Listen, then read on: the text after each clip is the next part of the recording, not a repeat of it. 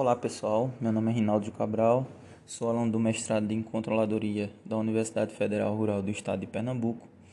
E hoje vamos falar um pouco sobre o artigo que tem como título A Divulgação de Relatórios de Sustentabilidade na América Latina, um estudo comparativo. Este artigo tem como autora Laura Calisto, da Universidade Federal de São Paulo, Neste trabalho, procurou-se analisar comparativamente as informações socioambientais divulgadas pela Companhia Latino-Americana dos seus relatórios. Diversos pesquisadores têm se dedicado a estudar o fenômeno da divulgação voluntária de informações socioambientais via relatórios. Essas investigações abordam o tema na mesma empresa periodicamente entre várias empresas do mesmo setor ou de setores diferentes, como também entre companhias de um país, região ou de vários países. Com base nessas premissas, no que tange ao problema da pesquisa aqui relatada, ela é apresentada de forma seguinte pergunta: Como as companhias estabelecidas na América Latina divulgam informações socioambientais nos seus relatórios anuais? O objetivo geral é analisar as informações socioambientais divulgadas nos relatórios anuais e relatórios específicos das companhias latino-americanas, em consonância com as diretrizes voluntárias de divulgação socioambiental recomendadas pelo GRI. A pesquisa limita-se às questões socioambientais e econômico-financeiras de companhias de capital aberto estabelecida em países latino-americanos, selecionada dentre os que possuem um expressivo mercado de capitais. Este trabalho está organizado em quatro sessões.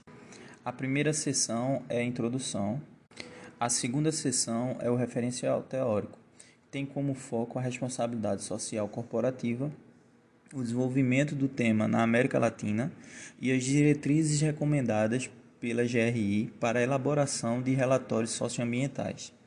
Na terceira sessão, apresentam-se as técnicas metodológicas e os procedimentos para a seleção de, da amostra.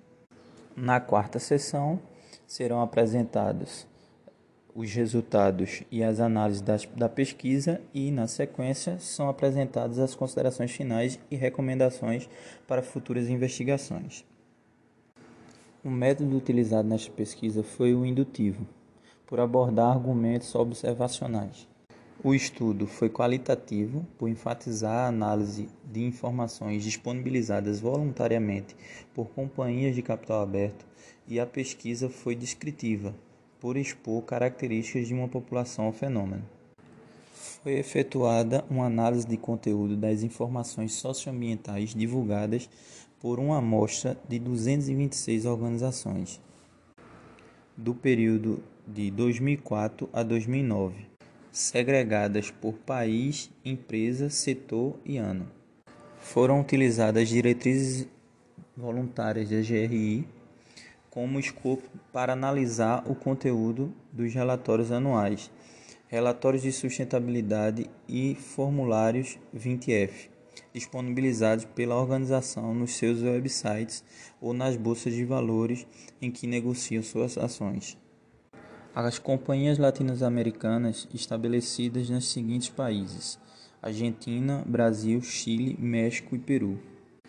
Os resultados da pesquisa revelaram que a maioria das companhias de capital aberto não disponibiliza informações socioambientais dos seus relatórios anuais ou em relatórios específicos sobre o tema.